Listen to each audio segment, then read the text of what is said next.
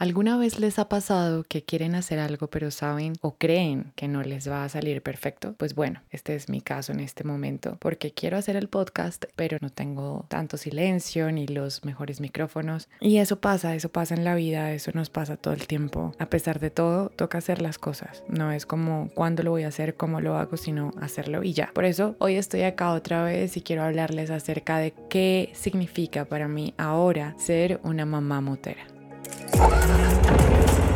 Esto es Motoquera el podcast. Historias de motos que salvan vidas. Motoqueras que encontraron en la carretera una nueva libertad.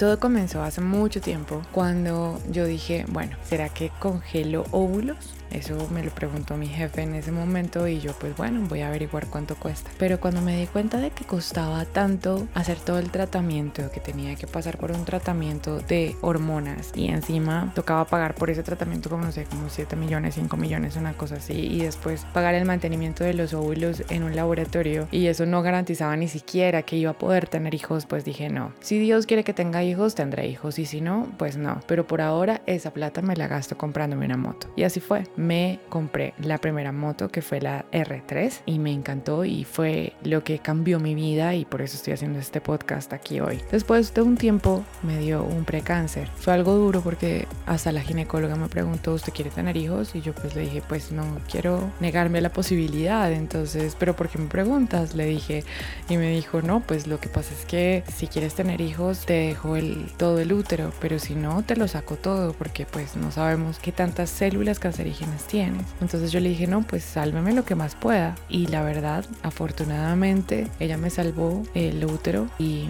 hoy Elena está aquí conmigo gracias a que ella solamente sacó los pedazos donde estaban las células cancerígenas. Pero en ese momento yo dije, no, pues ahora sí que tener hijos va a ser una cosa totalmente diferente y pues difícil. Y de hecho sí, pero seguí mi vida normal, seguí con la moto y después de un tiempo me compré la 750, que fue justo después de que me dio COVID y ese fue como uno de los alicientes a volver otra vez a la normalidad porque después del COVID queda uno vuelto nada. Entonces como que la moto me ayudó como a recuperarme del COVID. Pero tres meses después, a pesar de que yo decía que lo único positivo que me salía era un examen de COVID, fui a la clínica porque tenía un dolor muy fuerte en el abdomen y resultaba que tenía apendicitis y estaba embarazada. Entonces, un 5 de octubre del 2021 me operaron a las 3 de la tarde de apendicitis y yo pensando, y con tres semanas de embarazo, yo pensando como, oh por Dios, ¿será que si sigo embarazada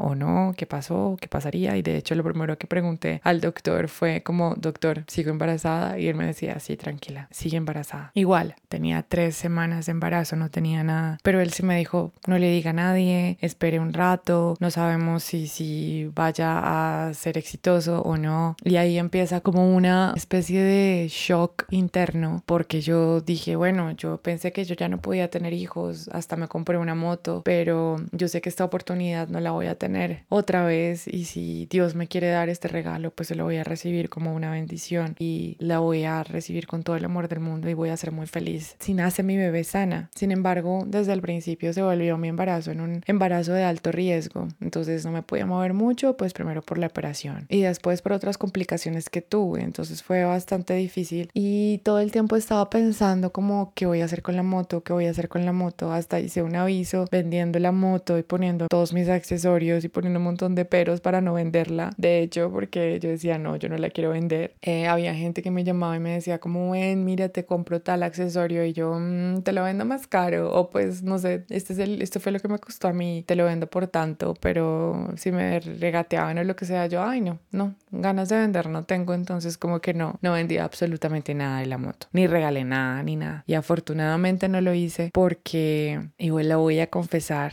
yo pensé, pues como mi embarazo era de alto riesgo, si de pronto tengo una pérdida o algo así, yo sé que lo único que me va a salvar va a ser la moto. Entonces prefiero no venderla hasta que ella nazca. Y si cuando ella nazca yo puedo andar en moto, me quedo con ella. Y si no, pues entonces la vendo y ya. Pero por ahora y mientras que todo pasa, prefiero quedarme con ella porque sé que puede ser mi salvavidas. Y gracias a Dios, afortunadamente, a pesar de todos los inconvenientes que tuvimos en el embarazo, Elena nació perfecta, sin nada mal mal o todo salió bien, al, o sea, todo salió mejor de lo que esperábamos. Entonces, en este momento, pues ya he decidido quedarme con la moto. Si económicamente se puede y si Dios quiere que me quede con ella, me quedo con la moto. Y el viernes pasado salí a dar mi primera vuelta que fue una cosa espectacular. Me sentí como, wow, volví a mí, me encanta la moto, me sigue gustando. Salí de una vuelta ahí por la Boyacá y volví. Fue tan espectacular que, que yo dije, qué delicia mi moto. Sí, tenía a Elena ahí en mi mente y pensando, ok, ya soy mamá y pues no puedo asumir ciertos riesgos, pero ahí la tengo y pues me voy a cuidar más todavía porque no quiero que mi hija crezca sin mamá. El caso fue que seguí, di la vuelta chiquita, volví a la casa y fue como, yay, qué emoción. De hecho, en las historias de Instagram está el video que hice apenas volví porque fue bastante, bastante emocionante. Bueno, y por la noche me preparé, organicé todo porque al otro día tuve un curso en Capital Riders y preparé todo, puse la maleta en la moto, Dejé todo listo, los guantes del casco, la chaqueta, todo listo, perfecto. Al otro día, más o menos a las cuatro y media de la mañana, no podía dormir más y no hacía sino pensar como, bueno, ¿qué voy a hacer con la lactancia? Porque bueno, para los que no saben, la lactancia funciona como que a uno se le van llenando los senos de leche y pues si no sacas la leche los senos se van poniendo muy duros, muy duros y eso empieza a doler. Entonces yo dije, bueno, pues por lo menos el curso es hasta la una de la tarde. Eso me da un tiempo para poder hacer el curso normal y mientras tanto se me van llenando los senos de leche y cuando llegue a la casa pues los desocupo, ya sea con la bebé o con el extractor, pero los desocupo. Pero antes tengo que extraerme, entonces me desperté a las 5, me dio mucha tristeza porque yo siempre duermo con la bebé, nosotras dormimos básicamente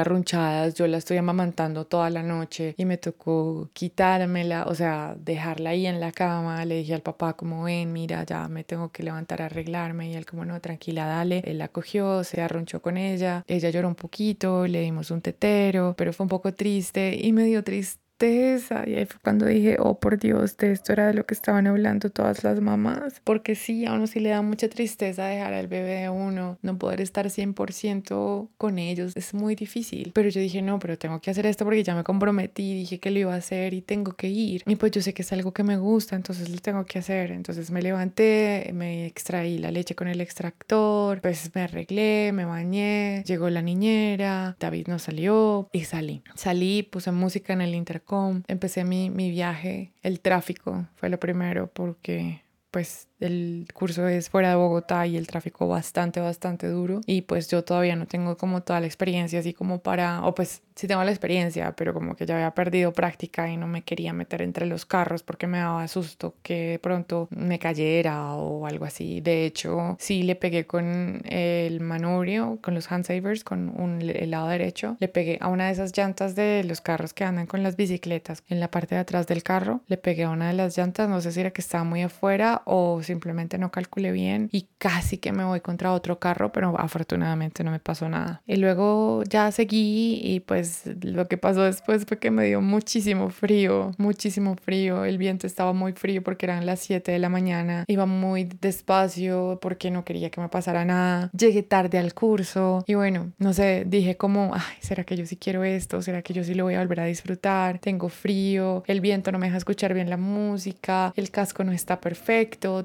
esto no está perfecto, no sé, como que me lo, lo imaginé mejor, pero nada, seguí, llegué al curso y pues pedí disculpas por haber llegado tarde, pero uno de los ejercicios era levantar la moto y mi temor más grande era que de pronto me pasara algo en la cesárea o pues en la cicatriz de la cesárea porque tenía que levantar la moto, pero no, el profe me ayudó, hice los ejercicios como los tenía que hacer con el peso de la moto, lo, lo pude hacer bien, de todas maneras la moto pues cuando está medio levantada o pues cuando ya a medida que la moto se va levantando va pesando menos, entonces como que lo más difícil es levantarla del piso y ahí el profesor me ayudó y ya después ya seguí yo. Lo malo fue que me caí muchas veces y me tocó levantar la moto muchas veces y sí, una vez me, me, me como que me traqueó la espalda y me quedó oliendo la espalda un poquito, pero nada, nada que no, que no se quitara con la emoción. Y luego en el curso me di cuenta de que no tenía tantos miedos. Eso sí, me caí mil veces porque yo decía como, ah, pues yo ya he hecho esto, yo soy capaz de hacer eso y como además tengo llantas de tacos, pues lo puedo hacer. Entonces como que me,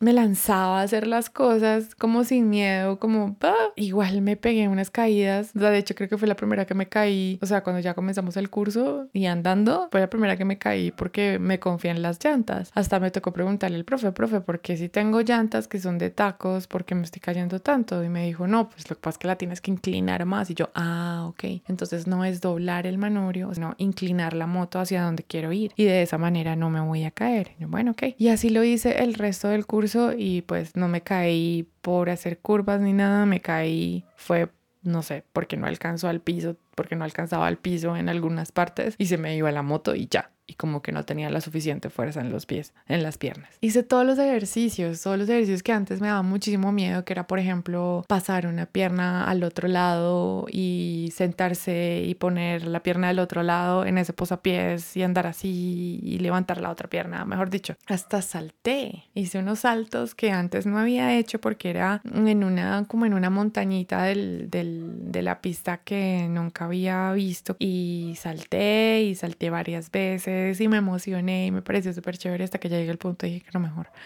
no, no salto más porque va y me voy, va y caigo mal o algo y Elena se queda sin mamá y no quiero. Bueno, lo chévere también en el curso fue que conocí más gente que también quiere rodar, gente que pues apenas está empezando y quiere salir a rodar y pues eso en este momento me parece genial porque no tengo un grupito es, estable para salir a rodar y pues bueno, está David y sus amigos, pero es David y sus amigos y ese es su espacio, no es el mío, entonces pues no quiero como quitarle eso, además que cuando él sale a rodar yo cuido a bebé y si yo salgo a rodar, pues yo cuido a la bebé y en algún momento saldremos a rodar juntos. Pero la idea sí es como también tener mi propio grupo de personas para salir a rodar. Fue muy chévere a la final, terminé supremamente empantanada, feliz. Fue chévere reconectarme con los profes, con Joana, con Andrés, Capital Riders, el curso como siempre súper chévere y como cada vez más confianza. Y, y nada, pues ya salí del curso, fue fui la primera en salir y creo que fui la última en llegar a la casa porque empezó a llover y me daba susto que las llantas me, me molestaran o pues que de pronto se me alisara la llanta o algo y me fuera a caer. Y bueno, le escribo a David y le digo, ya terminé el curso, ya casi salgo. Pero pues él calculó que a la una exactamente cuando se acabó el curso yo iba a salir. Y pues no, uno se demora media horita mientras que organiza la moto, mientras que uno se organiza, cambia guantes, guarda cosas, paca todo otra vez, organiza los espejos, se despide todo el mundo y sale. Entonces yo no salí a la una en punto, sino que salí un poco más tarde. Y pues ya a las... creo que Dos horas después, David me llama y me dice, ¿estás bien? ¿Estás bien? Y yo, sí, sí, sí. Lo que pasó fue que como yo salí y empezó a llover, pues yo me fui un poco más despacio porque precisamente él mismo me había dicho como ten mucho cuidado con las llantas porque te puedes alisar y no sé qué. Entonces yo creo que me fui demasiado despacio porque lo único que hice fue parar a echar gasolina, entrar al baño y seguir. Y de hecho tenía más ganas de entrar al baño después, pero yo dije, no, si entro al baño otra vez no va a llegar nunca. Además que la lluvia como que venía detrás de mí y yo pues, no me había puesto el impermeable porque yo sabía que el trancón entrando a Bogotá iba a ser tenaz. Entonces como que pues si el calor en el trancón iba a ser horrible y la lluvia venía detrás de mí y si yo mejor, y si lo que hacía era mejor andar, pues la lluvia no me iba a coger. El caso fue que llegué a la casa y mi hija estaba fresca como una lechuga. Básicamente no le, o sea, no le hice falta casi que para nada. Estaba con el papá, supremamente consentida, súper bien tenida y me, eh, pues el papá me dijo, no, pues yo cuando hice una siestica la tuvo la niñera y ya, y pues como que no, no, no necesita, no, ella estuvo bien todo el tiempo y yo, oh, por Dios, mi hija no me extraña. Pero me pareció genial porque, bueno, por lo menos tengo como la oportunidad de salir a hacer estas cosas, así sea un ratico nomás, y darme esos espacios a mí misma y tener como la tranquilidad de que mi hija no está llorando, desesperada, porque mi mamá, mi mamá, mi mamá, igual está muy chiquita, yo sé, me imagino que después va a ser diferente, pero en este momento fue así y me parece que fue, fue genial. ¿A qué viene todo esto y por qué les quiero contar esta historia? Porque resulta que en el momento en el que nosotros tenemos como nuestras prioridades claras y le damos valor a lo que le queremos dar valor, a lo que realmente merece el valor, como que todo se hace un poco más fácil. Yo tengo claro y espero, y Dios mediante todo esto, tengo claro y quiero que mi hija tenga una mamá el mayor tiempo posible, por eso tengo que cuidar mi salud, tengo que cuidar mi alimentación, tengo que hacer ejercicio, tengo que cuidarme. Lo otro es que sé que quiero seguir con la moto porque eventualmente Elena va a crecer, me encantaría que a ella le encantaran las motos igual que a mí, igual que el papá y a mí, y que pudiéramos salir los tres a rodar. Ese sería como el sueño hecho realidad ya. Y después, no sé, en mi vejez, cuando me jubile en una moto, que salgamos hasta los tres a darle una vuelta al mundo, una cosa así. Ese es como el sueño que tengo, vivir tranquilos en algún lugar, con Dios sobre todo, y con nuestra hija, la familia, las motos y los proyectos y todas estas cosas que nos gusta hacer, que es lo que tenga que ver con las motos. Para mí, escribir, hacer el podcast, todo esto. Entonces, no es que ya tuvo un hijo y entonces no va a volver a coger la moto. No, hay muchas mujeres que como yo tienen hijos, tienen moto, tienen sus deportes extremos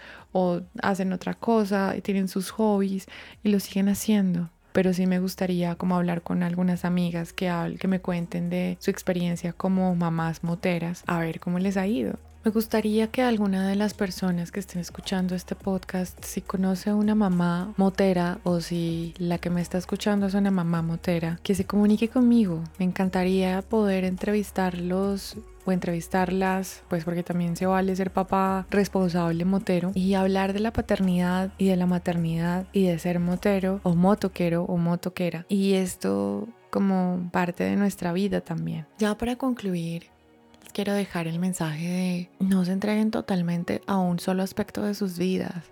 No se entreguen totalmente a sus esposos o a sus esposas no se entreguen totalmente a sus hijos eh, y puede que me vean como un demonio al estarles diciendo esto, pero es muy importante que ustedes tengan un espacio para ustedes mismos y respeten esos espacios, sobre todo ustedes mismos. Nosotros mismos tenemos que respetar esos espacios y consentirnos saliendo a rodar, saliendo a un paseo, estando solos tal vez, estando en familia o estando con amigos. Son esos espacios los que nos alimentan, los que debemos valorar más. Y nada, con eso ya los dejo. Espero sigan escuchando mi podcast. El próximo ya será acerca de más motos, más aventuras y más experiencias de las motos. Espero poder entrevistar más gente y recuerden nosotros solo vemos la siguiente curva, pero Dios, Dios ve toda la carretera.